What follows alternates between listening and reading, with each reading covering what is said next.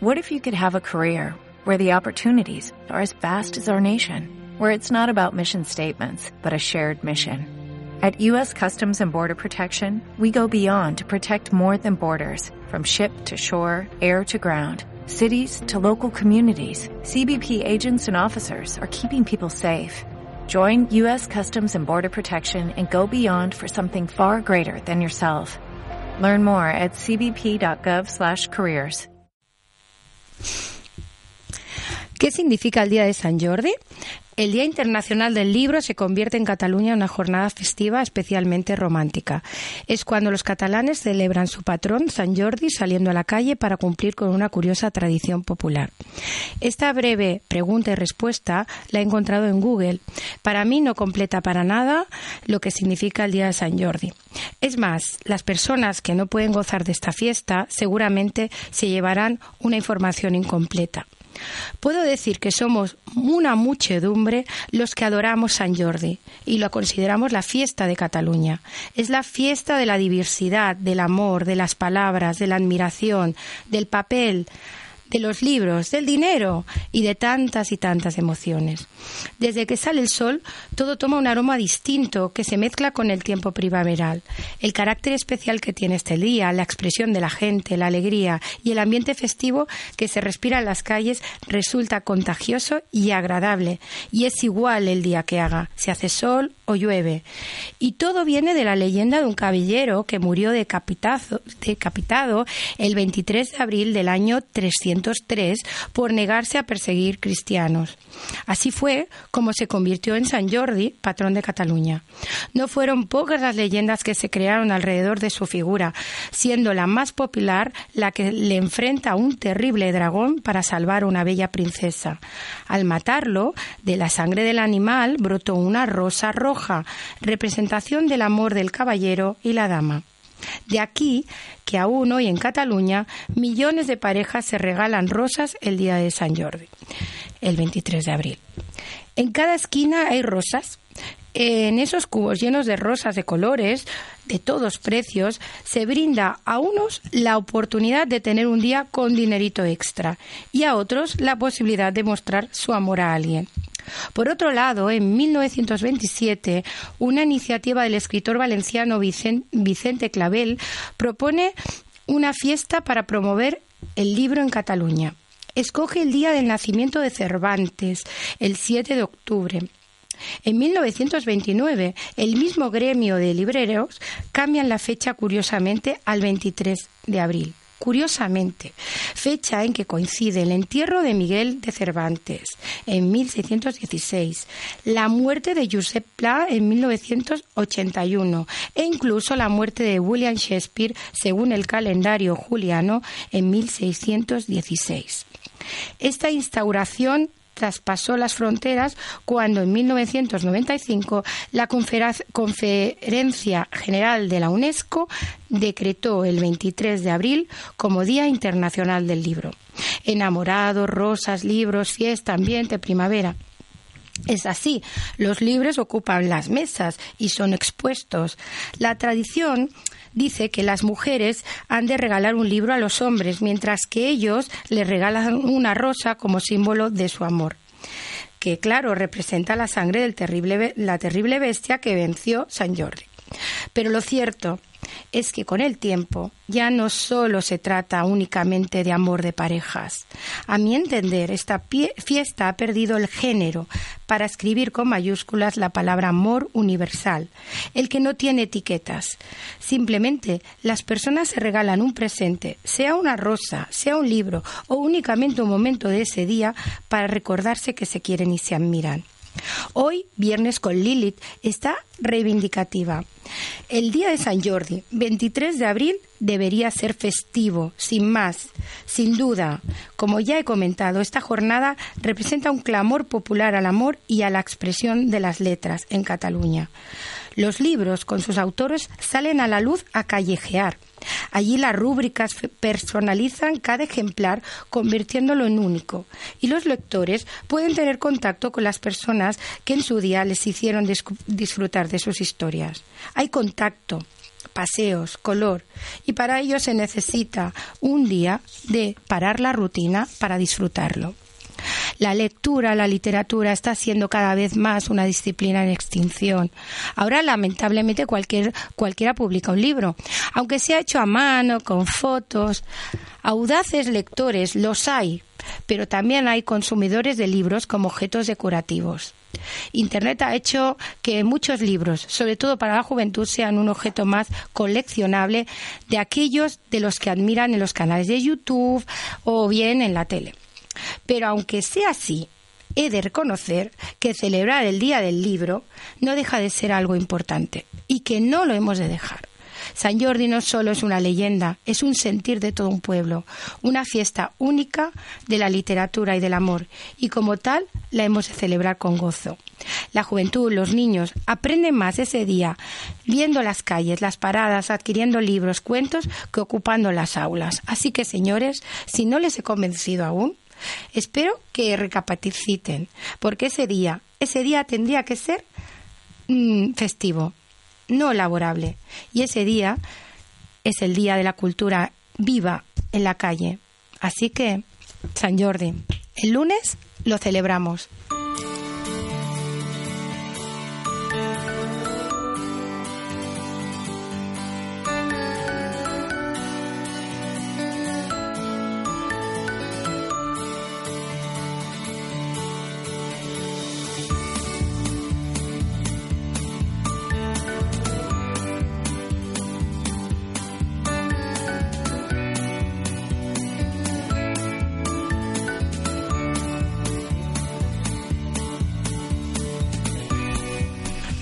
Pues bien, aquí estamos otro viernes más, viernes 21 de abril, en nuestro programa Viernes con Lilith. Y bueno, sabemos que, recordamos que es un programa abierto a la participación de todo el mundo, que cualquiera que nos esté escuchando coja un lápiz o un boli y apunte el teléfono para participar en directo, que es el 936762054. Repito, 936762054. O bien podéis mandar un correo a viernesconlilith.com o bueno, seguirnos en Facebook. En Facebook también se puede escuchar en directo o esperaros a que salga nuestro ebooks del programa mm, del programa más tarde. Eh, bueno, es viernes, viernes. Y, bien, y vamos a comenzar con la reseña de hoy, que como es San Jordi el lunes... Eso pues un poco monotema, Somos un poco monotema. Eh, pues vamos a hablar de libros, de libros que, libros que nos pueden interesar. Bien, eh, no son libros nuevos, son libros bastante antiguos. De hecho, el del primero tiene más de 20, 25 años, más de 25 años.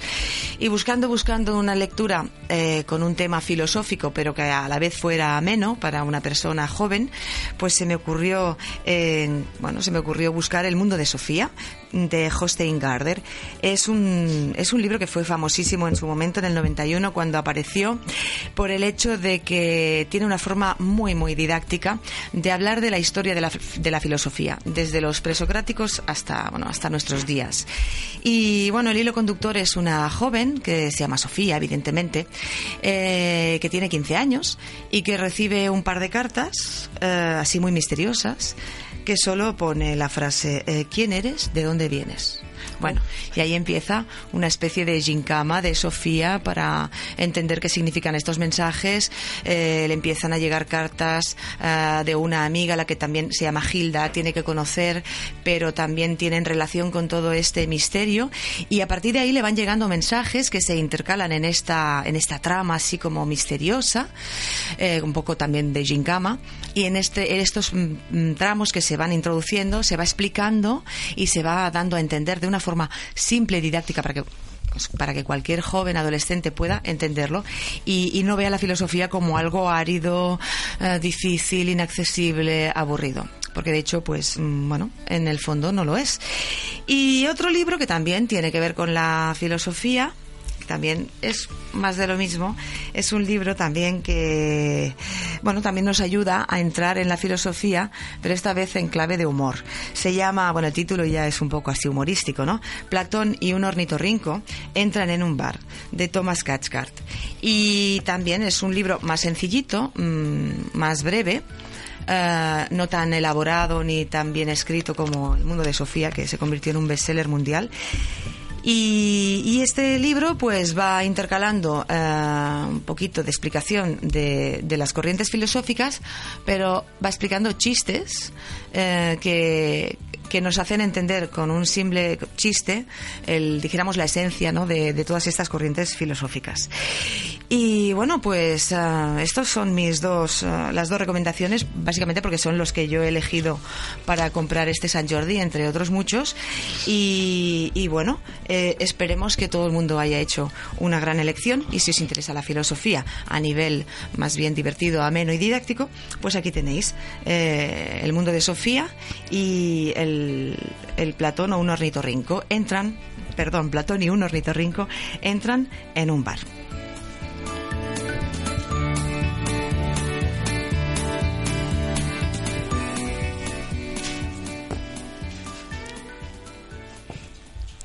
Hace mucho tiempo existió un dragón que solía aterrorizar a los vecinos que vivían en un pequeño pueblo. Los habitantes del lugar estaban desesperados, no sabían qué hacer para mantener alejado al dragón y evitar que entrara al pueblo a devorar, devorándolo lo que encontrara a su paso. Así que a falta de una solución mejor, los vecinos decidieron ofrecerle dos ovejas a diario para apaciguar su hambre voraz y evitar que los atacara. Cuando las ovejas se terminaron, comenzaron a ofrecerle los otros animales, las vacas, los bueyes, las aves y hasta pequeños polluelos. Ya quedaban muy pocas reservas, así que el rey convocó a una reunión para zanjar sobre el destino del pueblo. Decidieron que harían un sorteo con todos los vecinos, incluida la familia real, y que cada día le darían al dragón la persona que saliera en el sorteo para que se la comiese y dejara en paz al resto. Desafortunadamente, un día le tocó el turno a la hija del rey, el soberano no sabía qué hacer, pues no podía, no quería entregar a su hija al dragón, y entre lágrimas pidió, por favor, déjate a mi hija, y a cambio os daré todo mi oro, todo mi reino, todo. Pero el pueblo no, el pueblo se negó. Alegaron que era su turno y que cada persona debía cumplir con su palabra y sacrificarse. El hecho de que fuera rey no significaba nada. El rey no pudo hacer nada y desconsolado se despidió de la princesa antes de permitir que éste ésta se marchase hacia, hacia su cruel destino. Pero, ¡ey! Sin embargo, algo sorprendente sucedió.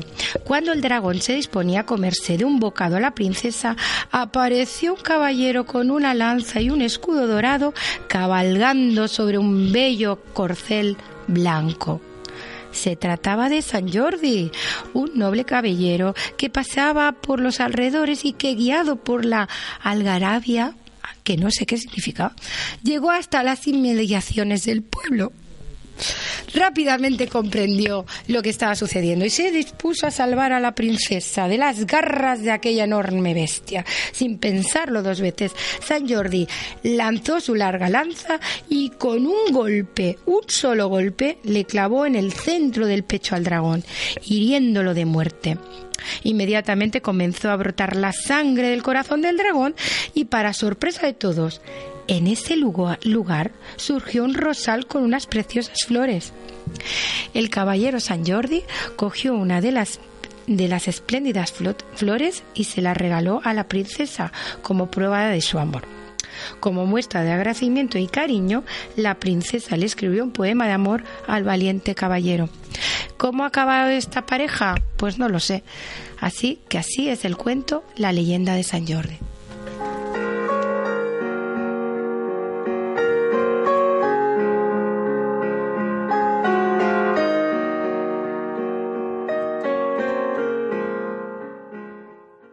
Pues hoy también el entrevistado, ¿sabéis cómo se llama? Adivinarlo. A ver, a ver, ¿eh? Porque está fácil, ¿eh? Está fácil, está fácil. Jordi, Jordi, Jordi, ¿cómo no? bienvenido a nuestro programa Viernes con Lilith. Hola, buenas tardes. Buenas tardes. Bueno, vamos a identificarnos un poquito otra vez por si a alguien se le, se le viene a eso alguna duda y quiere consultar y llamar en directo, que estaríamos muy agradecidos. El teléfono es el 93676 2054. Y también tenemos el blog, el blog que viernesconlilith.blogspot.com, el Facebook que sabéis que está con el nombre de Viernes con Lilith que sale en todas partes. Es Viernes con Lilith, total. Y bueno, vamos a empezar un poco ya la entrevista. Ya hemos dado, ya hemos recordado un poco los teléfonos. ¿Y de qué va hoy la, la entrevista? Sí, vamos a explicar un poquito por encima que hoy tenemos un terapeuta especialista en, en Gestalt y nos gustaría que Jordi Plan nos explicase un poquito para los profanos en qué consiste exactamente la terapia Gestalt. Fácil de entender. Fácil de entender. Vale. Ah, bueno, la terapia gestal eh, de alguna manera se basa en algo muy simple. Puede, puede ser algo muy rico, muy extenso, pero el principio es muy simple, que el principio es eh, centrarnos en el aquí y ahora. Se trata un poquito de, eh, de aceptar, de de poner nuestros recursos al servicio de centrarlos en lo que es la vivencia del momento. Cosa que en un momento dado incluso puede ser puede ser una una pequeña travesía, ¿no? Porque, claro, cuando tratamos de centrarnos en este momento, lo, muchas veces, sobre todo cuando hay dolor o hay sufrimiento, lo primero que nos encontramos, lo primero que nos encontramos es con nuestras propias resistencias. Entonces yo diría que la terapia gestal es eso, un, proceso en que, en que el terapeuta acompaña, acompaña al cliente a encontrarse a sí mismo en ese proceso de, de, irse dando cuenta, de irse dando cuenta como de alguna manera se aleja de su vivencia real, que desde el punto de vista de la Gestalt es, es lo que genera la neurosis en, bueno, en el punto este del aquí y ahora, que también tratas en tu blog, eh, bueno, pues mm, parece que es uno de los puntos en común de muchas terapias actuales que prefieren empezar desde el momento presente. Y bueno, quería preguntar qué ha pasado o sea, a partir del siglo XXI, ¿qué ha pasado con todas esas eh, bueno, tendencias o tradiciones que nos venían del siglo, de, siglo pasado, incluso de dos siglos atrás, en las que siempre había que ir siempre a la raíz, buscar en la infancia y pasar mucho tiempo de terapia, rebuscando, rebuscando? ¿Cómo es que se han como divorciado? Bueno, de alguna manera, de alguna manera, eh, yo lo explico desde la Gestalt. Yo lo explico desde la Gestalt. De alguna manera, yo creo que, que en los años 60 pasó algo muy importante en el mundo de la psicología, que fue eh, la operación no solo de la Gestalt, sino de todo un ramillete de terapias humanistas que muchas luego han seguido y luego han dado lugar a nuevas terapias que han ido surgiendo durante el final del siglo XX, incluso durante este siglo, ¿no? Y en estas terapias eh, una de las diferencias es, por ejemplo, la valoración del cuerpo, ¿no? Cosa que, por ejemplo, que en el psicoanálisis, en el psicoanálisis el cuerpo queda un poquito de lejos, sobre todo en lo que era el psicoanálisis clásico de Freud, del diván, ¿no? El diván, de alguna manera, a veces lo podías entender como una anulación del cuerpo, como lo único, el cuerpo tendido, porque lo único que importa es la mente de la persona, ¿no? Eso dentro del psicoanálisis en un momento dado ya cambia, sobre todo sobre todo con la aparición con la aparición de la vía energética dentro que nace de alguna manera también del psicoanálisis. Y entonces, de alguna manera, Fritz Pels, que antes que gestaltista fue psicoanalista, eh, después de, de, su terapia con Wilhelm Reich, recoge esto recoge esto y se da esa convergencia, ¿no? Sobre todo, ya digo, en los años 60, especialmente en California. eh, con las demás corrientes humanistas que estaban surgiendo en aquel momento en contestación no solo al psicoanálisis, sino también, sobre todo, al conductismo, ¿no? Eh, que un poquito anulaba eh, gran parte de lo que de lo que era la persona que anulaba todo lo que era la vivencia interior de la persona un poquito en el otro extremo que el psicoanálisis bueno, cuando hablamos de la aquí y ahora, tú hablas también, en, leyendo tus artículos, de algo que se llama, bueno, algo que tú calificas de atención flotante, ¿no? Eh, me ha llamado mucho la atención este término, ¿no? Porque, mm, ¿qué significa? ¿Cómo se practica? ¿Es parecido a lo que hacen las mujeres de cinco cosas a la vez, atención dispersa? no sé, un poquito, danos un poquito de información sobre la atención flotante. Mira, lo que podemos hacer es probarlo un momentito lo que es la atención flotante, ¿no? Entonces yo os invito, invito a la gente que nos está escuchando, que simplemente, simplemente se siente un poquito cómoda, no hace falta que cambie mucho la cosa. Pero es bueno ponerse en una buena disposición, ¿no? Para experimentarlo en este momento. Y por un momento vamos a distinguir lo que es, eh, es fácil, es fácil a partir de distinguir lo que sería la atención concentrada, ¿no? Y en un momento dado podemos poner la atención en la respiración y simplemente darnos cuenta de, de cómo estamos respirando en este momento y lo que surge, ¿no? Bueno, pero en un momento dado la atención flotante es cuando no nos quedamos fijados aquí, sino que nos damos cuenta de que en realidad la atención siempre se está moviendo. En todo momento puede surgir, puede surgir algún nuevo estímulo. Nos podemos dar cuenta de una sensación en el cuerpo. Yo, por ejemplo, ahora mismo me estoy dando cuenta de una sensación en mi pie o me doy cuenta del movimiento que hay ahí en la pecera de alguna manera, de alguna manera, cuando estoy en la atención flotante, dejo de alguna manera que mi atención sea como, como un globo. Me imagino un globo atado por un cordel, ¿no? Y que se va moviendo con el aire. Siempre de alguna manera con un anclaje, ¿no? Que el anclaje sería mi cuerpo. O donde yo ponga mi centro, por ejemplo en la respiración. Pero el globo se va moviendo libremente. De manera que no me limito a una parte de la realidad que estoy viviendo, ¿no? Sino que permito, en Gestalt diríamos que se, que se formen nuevas Gestalts, que se formen nuevas figuras y a la vez se disuelvan cuando de alguna manera mi atención es captada por otra cosa, ¿no? Y siempre con la posibilidad esta de volver, de volver a mi centro. El Gestalt quiere decir forma, ¿no? Si no me equivoco. Gestalt es, es, una palabra, es una palabra alemana y que es de, de, de, muy difícil traducción, pero sí sería algo así como forma, configuración.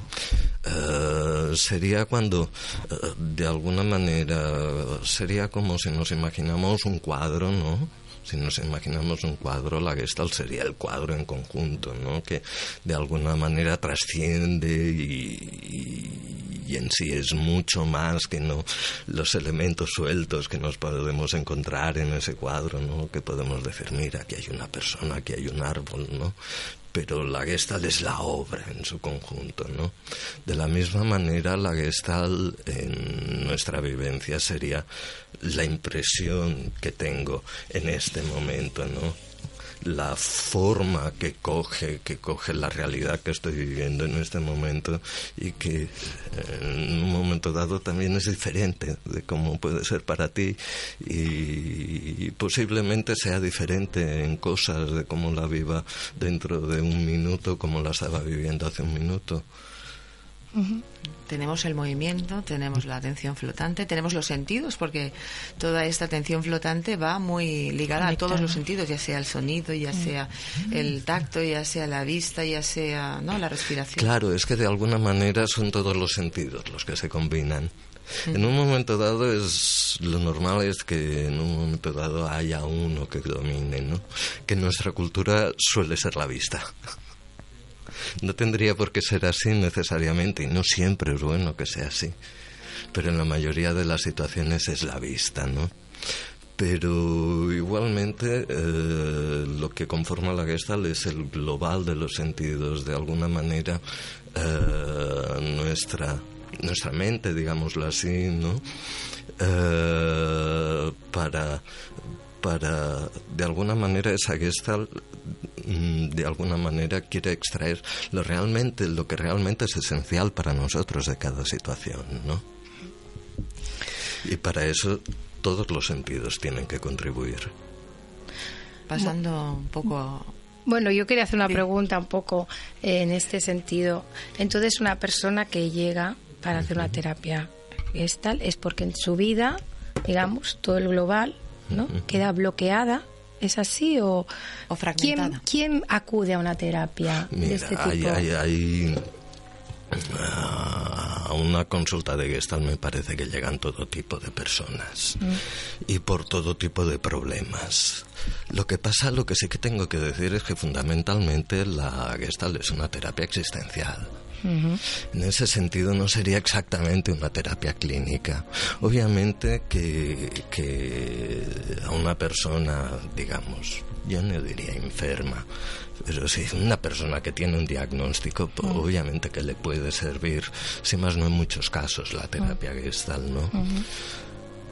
En el sentido, pero en el mismo sentido que le puede ayudar a otra persona. Hay una frase, ahora no recuerdo quién, de quién es, pero era un terapeuta gestal clásico que dice que la terapia es demasiado buena para, para guardarlo, para guardarla para los enfermos. O sea que ha de ser para todo el mundo. Entonces, un poquito lo más, lo más propio de la Gestalt sería el, el, abordaje del dolor existencial. Mm.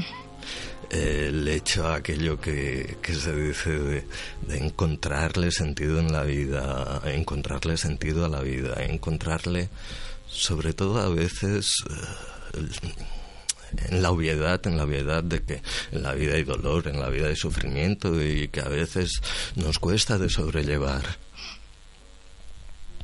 Pues de alguna manera buscar ese sentido, buscar, eh, buscar en los recursos de la persona aquello que lo planteo de otra manera, no planteo de otra manera. Partamos de una creencia, de la creencia que la vida vale la pena ser vivida, digámoslo así, ¿no? Eh, más que una creencia, yo diría una fe, quizás en ciertos momentos es un acto de fe. Pero a veces, quizás por el hecho, por el hecho de que, de que determinados recursos no los hemos desarrollado o en un momento dado no podemos mm. recurrir a ellos o, no sabemos que los tenemos, no tenemos esa capacidad que hablábamos para, eh, para estar en el aquí y ahora. Con lo cual nos van quedando cosas pendientes nos van quedando situaciones pendientes, eh, situaciones de situaciones emocionales que en un momento dado no hemos podido procesar porque lo que hemos hecho ha sido evitarlas, lo que hemos hecho ha sido apartarlas, ¿no? Sí, nos protegemos, entonces queremos un poco desviarnos pensando que ya está. Sí, con lo cual, con lo cual eh, de alguna manera ahí son recursos vitales, recursos vitales que estamos despreciando, que no estamos menospreciando. Y es el reencuentro con eso. Y sobre todo yo diría e, ese encuentro, de esa búsqueda, yo diría, del sentido de la vida que muchas veces no es explícito, no es normal que te venga la gente a la consulta diciendo, es que yo quiero encontrar el sentido de la vida. Ah, pero que de alguna manera está implícito. Lo que pasa es que a diferencia de la filosofía existencial, Claro, la terapia existencial no lo no busca, ah, yo quiero, yo quiero encontrar aquello que me da sentido a la vida, no, el sentido está en, en la propia vivencia.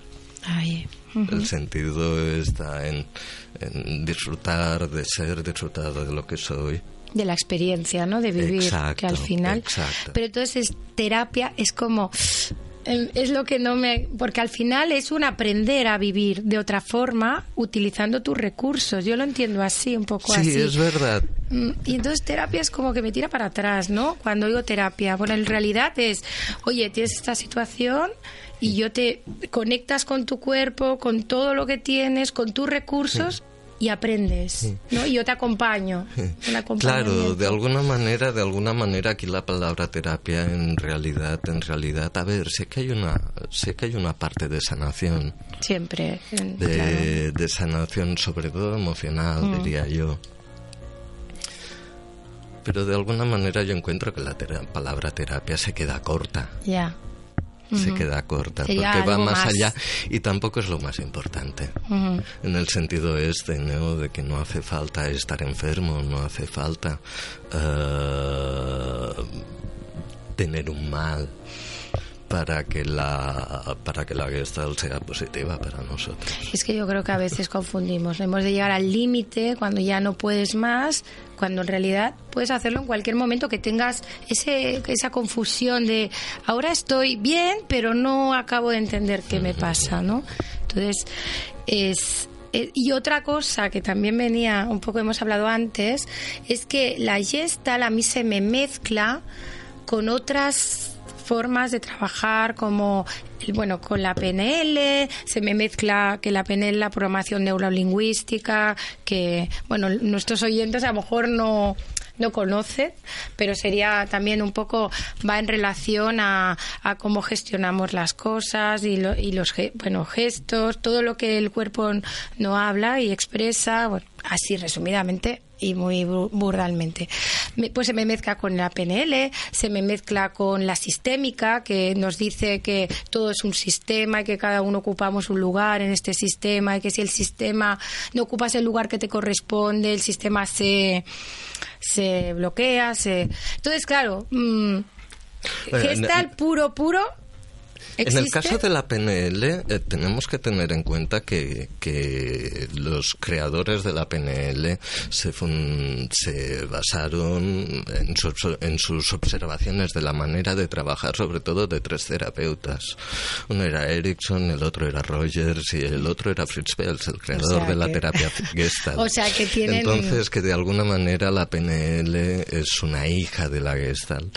Igual que lo son muchas de las terapias que se han desarrollado posteriormente. Eh, y, esto se debe en parte a que una de las peculiaridades de la Gestalt es que no hay una manera de trabajar.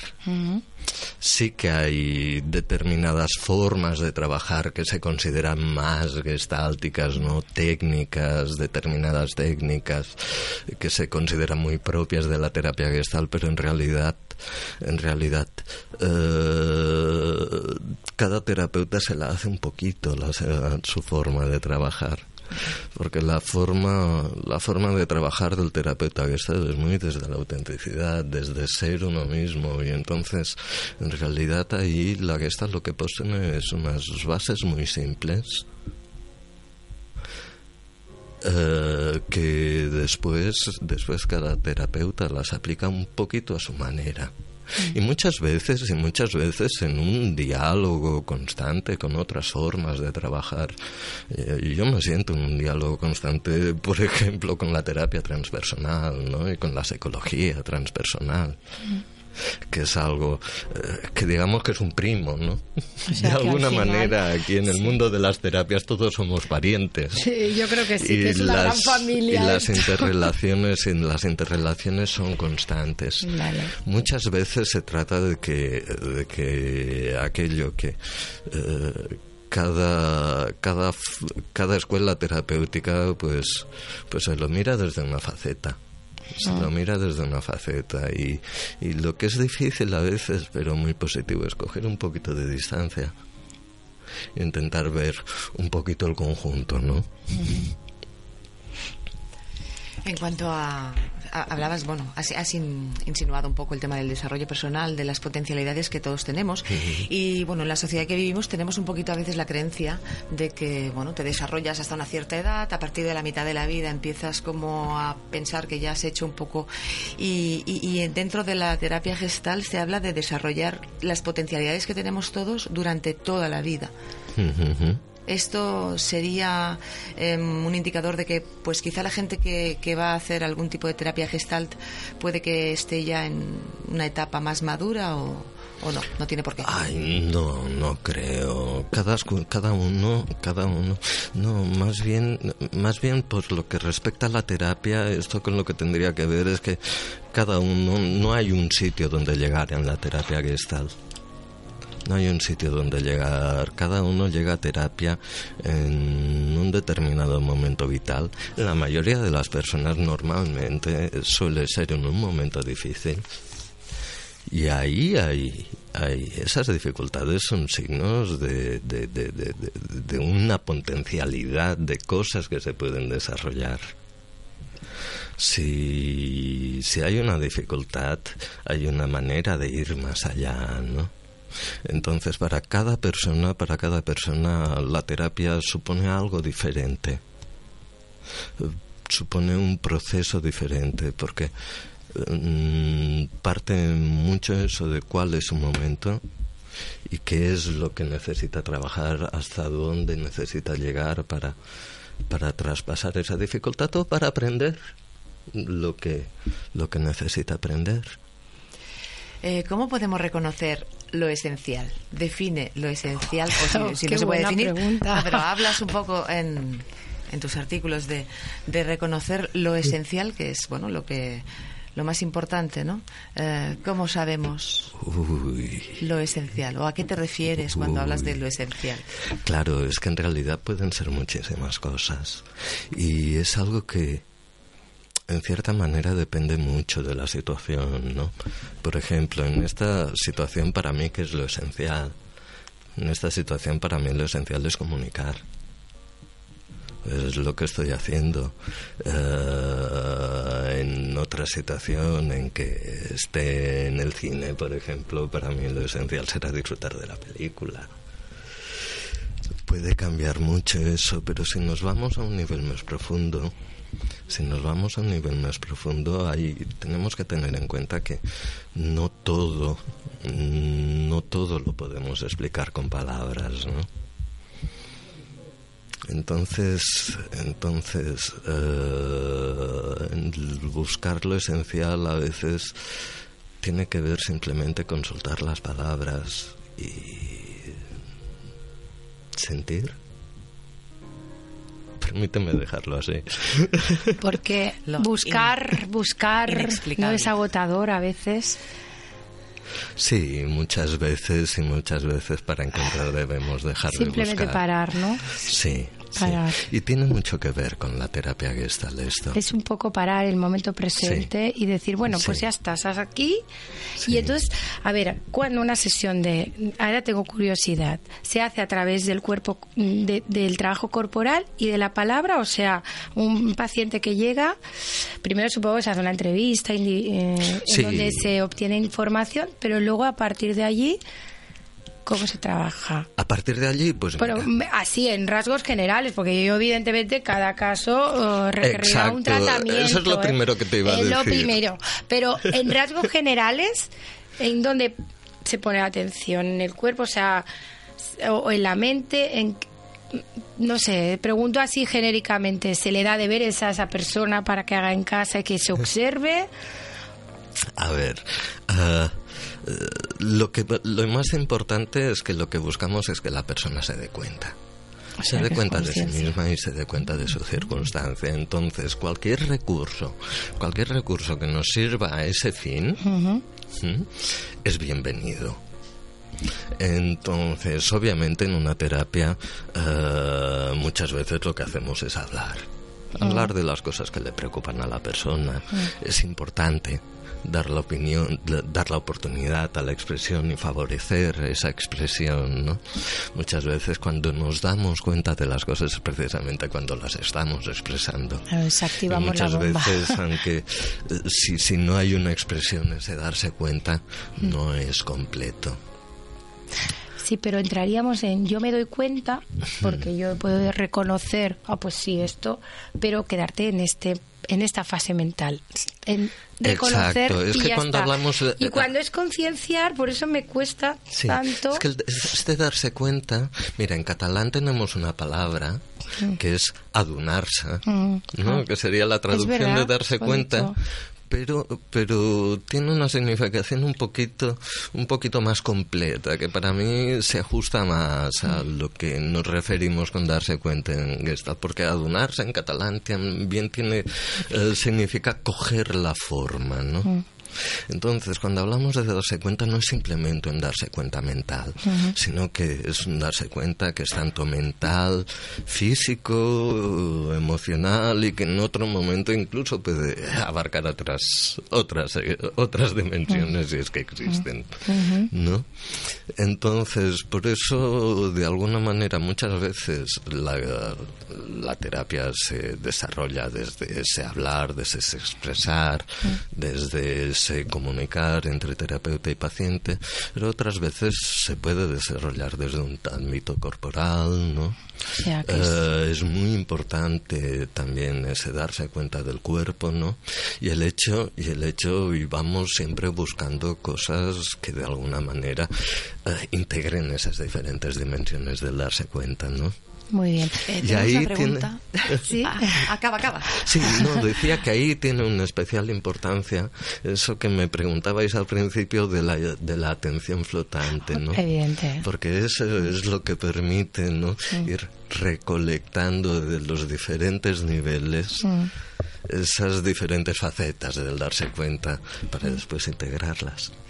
Tenemos una pregunta de un oyente, eh, Pau, Pau Martínez. Eh, nos pregunta, eh, le gustaría preguntarle a nuestro invitado de hoy, ¿quién- ¿qué objetivo se plantea en la terapia gestal en un cliente? Es decir, ¿en qué momento se considera que el objetivo se ha cumplido y esa terapia ha finalizado? Depende, depende de, depende del cliente. Ahí yo diría que, que, que, que siempre hay unas expectativas del terapeuta, ¿no? Y yo te puedo decir que mis expectativas suelen ir por la capacidad, por esa capacidad del cliente del darse cuenta y de poder aceptar y de poder aceptar la vivencia, de poder encajar la vivencia del momento sin de alguna manera sin, sin escaparse. Ajá. ¿Mm? Sin embargo, sin embargo, eso no cuenta. Eso es solo la, la expectativa del terapeuta. En realidad, en una terapia humanista lo que cuenta es la expectativa del cliente. Es el cliente, en realidad es el cliente el que El que dice, el ahora he proceso". llegado a donde yo quería ir. Y de alguna manera es lo que el terapeuta tiene que tener en cuenta. El terapeuta, que yo creo que todos los terapeutas las tenemos, expectativas y también los, gest- los de Gestalt y en otras y en otras corrientes también. El terapeuta tiene que ser consciente de sus expectativas. Pero yo insisto, la terapia, la terapia es para el cliente y es el cliente. El, que, sabe marca. cuándo, porque claro, si se conciencia de tal manera, también es consciente de cuándo ya, ya puede un Sí. poco. Veo como, como si fuera un espejo el terapeuta, ¿no? Al final, como un espejo en que se refleja y le da ese feedback para poder concienciarse, ¿no? Un poco ese, esa función, Sí, en gran parte sí. porque en claro, gran parte es sí. afrontar, pero bueno, al final el terapeuta no solo está allí un poco para conducir, com- acompañar, pero el proceso lo hace él mismo. El de- de- sí, de alguna manera el terapeuta lo que hace es acompañar, es una, un acompañamiento activo, un acompañamiento, el terapeuta no, no, no, no está aplicando un protocolo. Eh, eh, ya he comentado antes que en Gestalt tiene mucha importancia la autenticidad del terapeuta, ¿no? El terapeuta es persona antes de otra cosa. Lógico.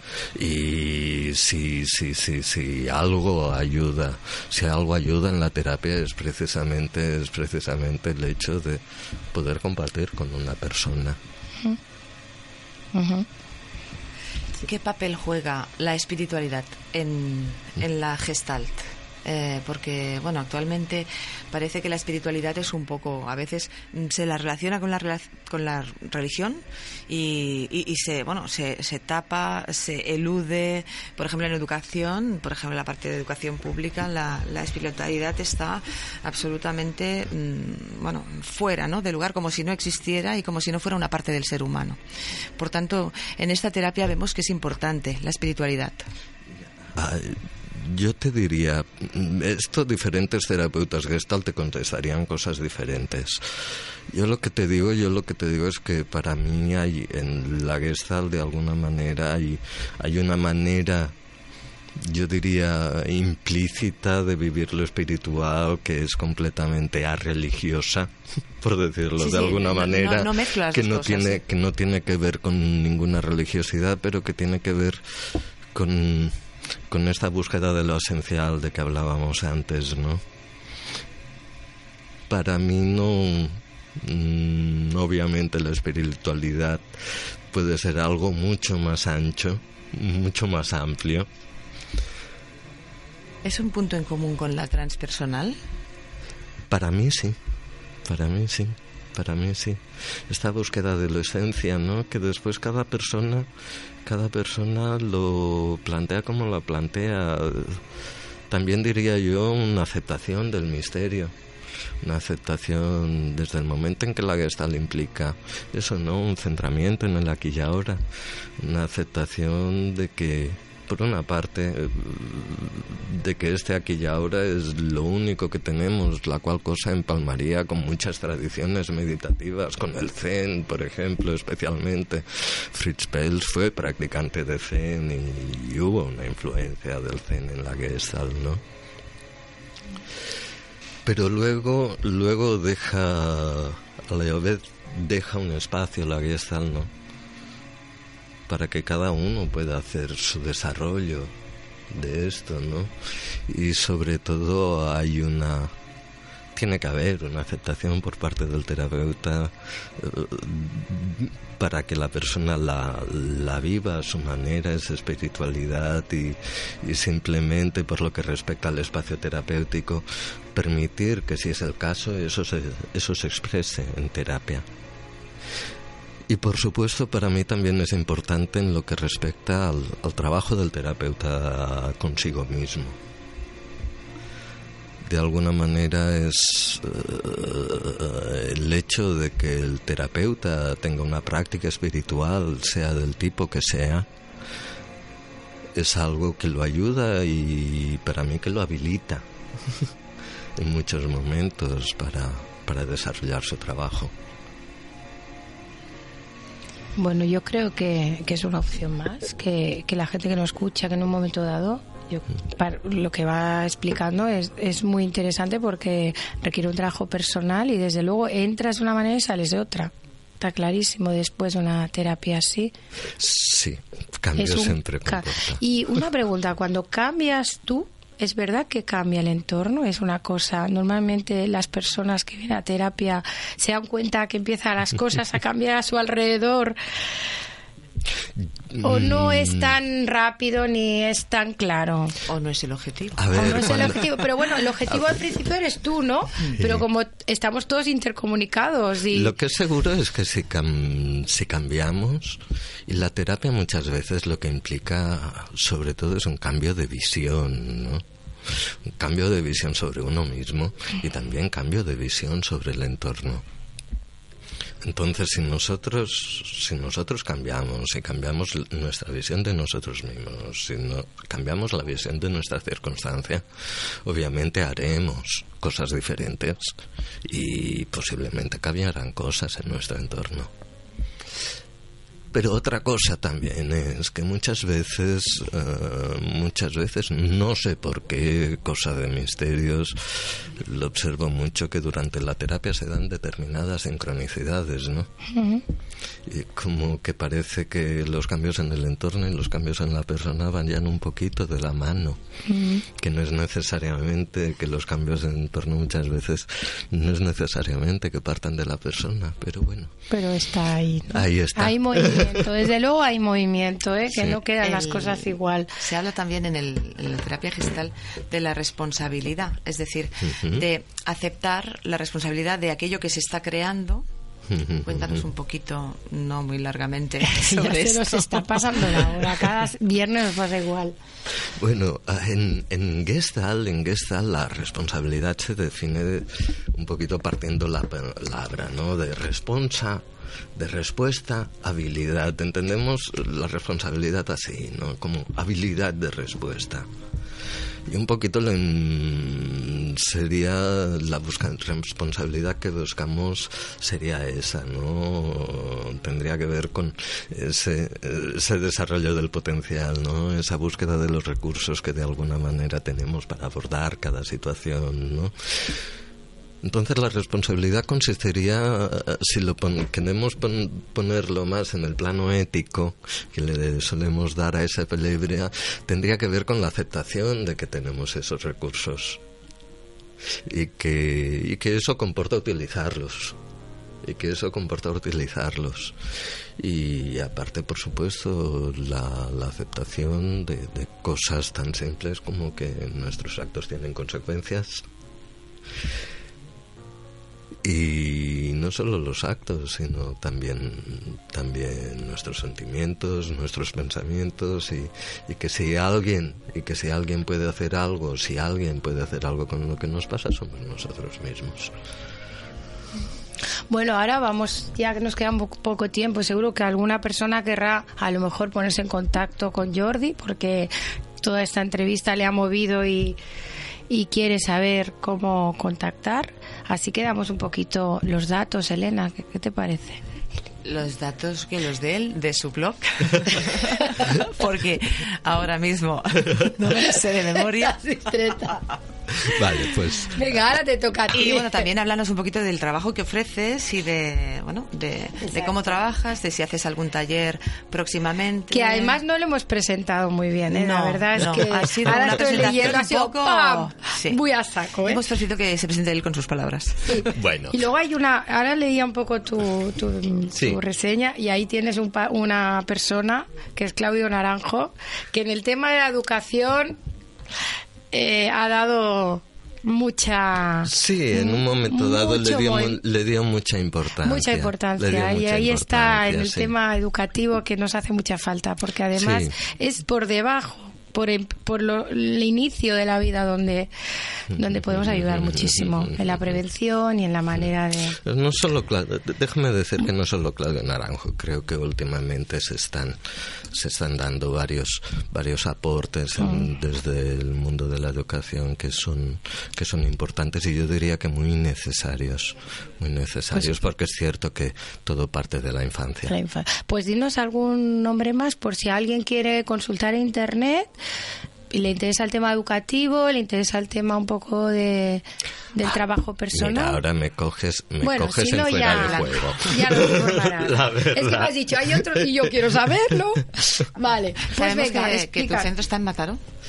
Sí, bueno, yo tengo, bueno, yo tengo despacho en Mataró y despacho en Barcelona, aquí en Horta.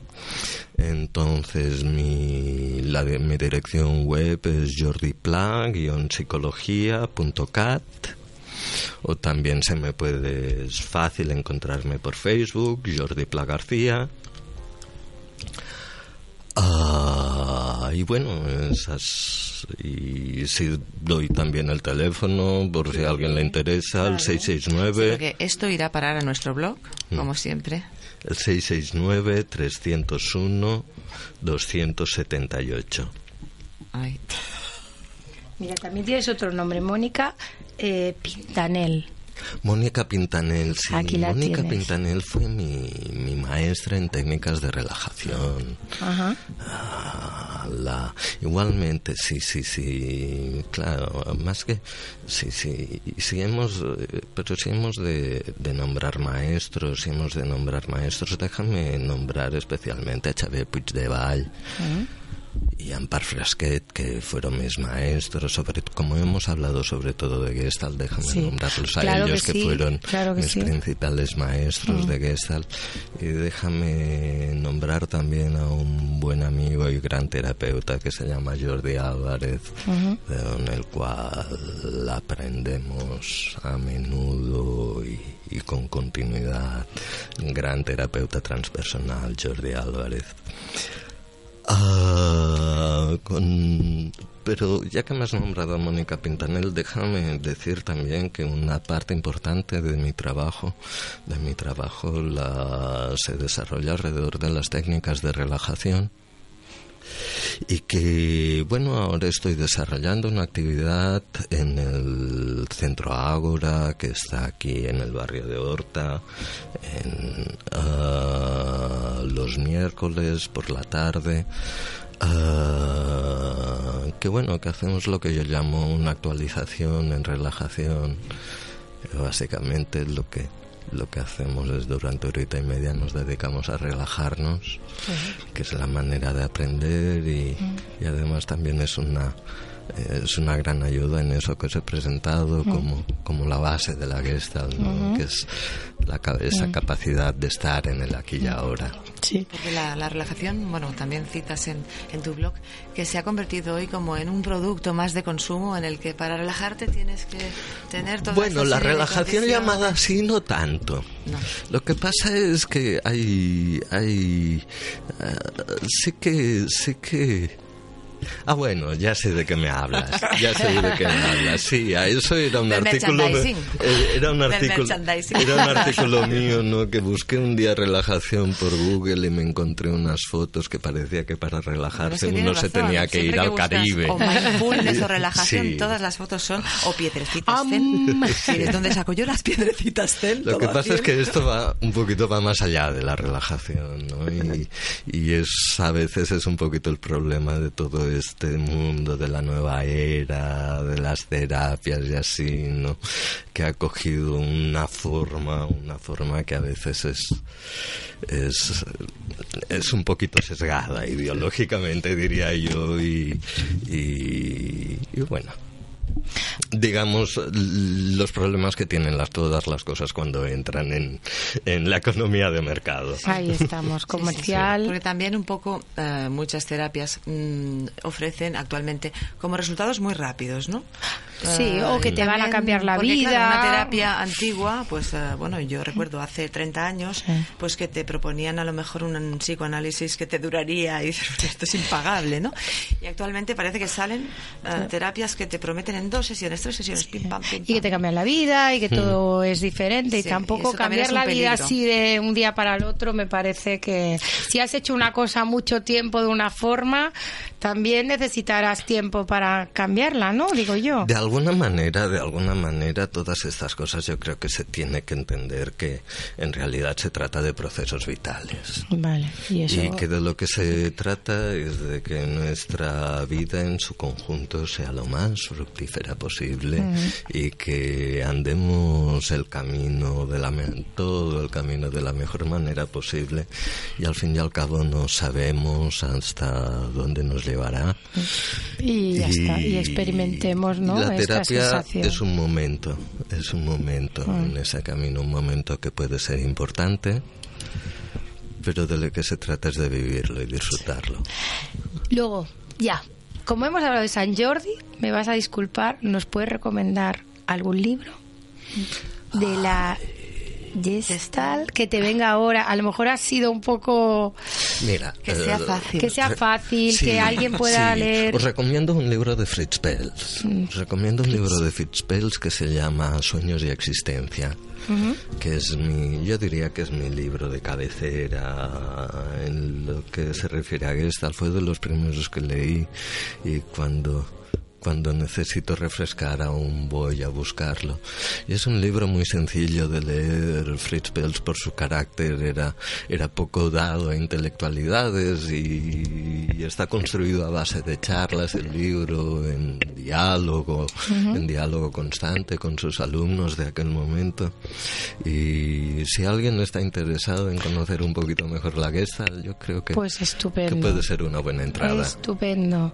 Sí, señor. Pues muy bien, pues ya vamos con la frase mi de frase, la semana. Mi frase, A ver, a ver, espera, que me conecto. Porque me he perdido un poquito. Em, la frase de la semana es una frase de presuntamente, porque yo creo que Albert, Albert Einstein no hizo no tantas, dijo tantas frases, cosas. Pero bueno, vamos a ponerle que fue suya, ¿vale? Dice, si un día tienes que elegir entre el mundo y el amor, recuerda, si eliges el mundo, perderás el amor, pero si eliges el amor, con él conquistarás el mundo. Presuntamente, Albert, Albert Einstein. Pues bien, nada, pues ya quedan dos minutitos. También yo añadiría, ¿eh? quizá quien tiene un libro, pues tiene un buen amigo, Ay, porque hacer... ya que todo era tan San Jordi, San Jordi. Sí, eso. Oye, que lo disfrute pues... mucho el lunes, el día de San Jordi, que seguro sí, que Barcelona, eh, una vez más, y Barcelona y Cataluña se pondrá preciosa. Un buen día de tu santo, Jordi Pla. Exacto, feliz Muchísimas gracias. gracias. por haber venido, por habernos aguantado. Sí, sí, eh. eh, la tortura a la que te la hemos verdad sometido. Es ha sido un placer. Gracias, gracias porque aprendemos, aprendemos y estamos súper felices con, con todo lo que vamos pues ya, bueno, vamos a muy rápidamente. Vamos a decir que nuestro blog es eh, viernes con Lilith, acabado en th.blogspot.com, mm. que nuestro Facebook también es viernes con Lilith, eh, el Twitter, el Instagram, todo el mismo todo, nombre. Que estamos y luego abiertas. nuestro correo viernes con Lilith arroba gmail.com. Mm. Y bueno, pues la Nada. semana que viene aquí el 90 y 9.2 de la que la FM semana que viene Radio. es mi santo La semana que viene es su santo. Santa Montserrat. Su santo, o sea, es una semana muy catalana. y ¿eh? luego viene Felicidades gracias también. gracias yo ya me lo, me lo cojo y luego porque me, me, llamo Munsa y lo explico mucho porque viene de Montserrat bueno ya está adiós adiós, adiós. que ya me empiezo a enrollar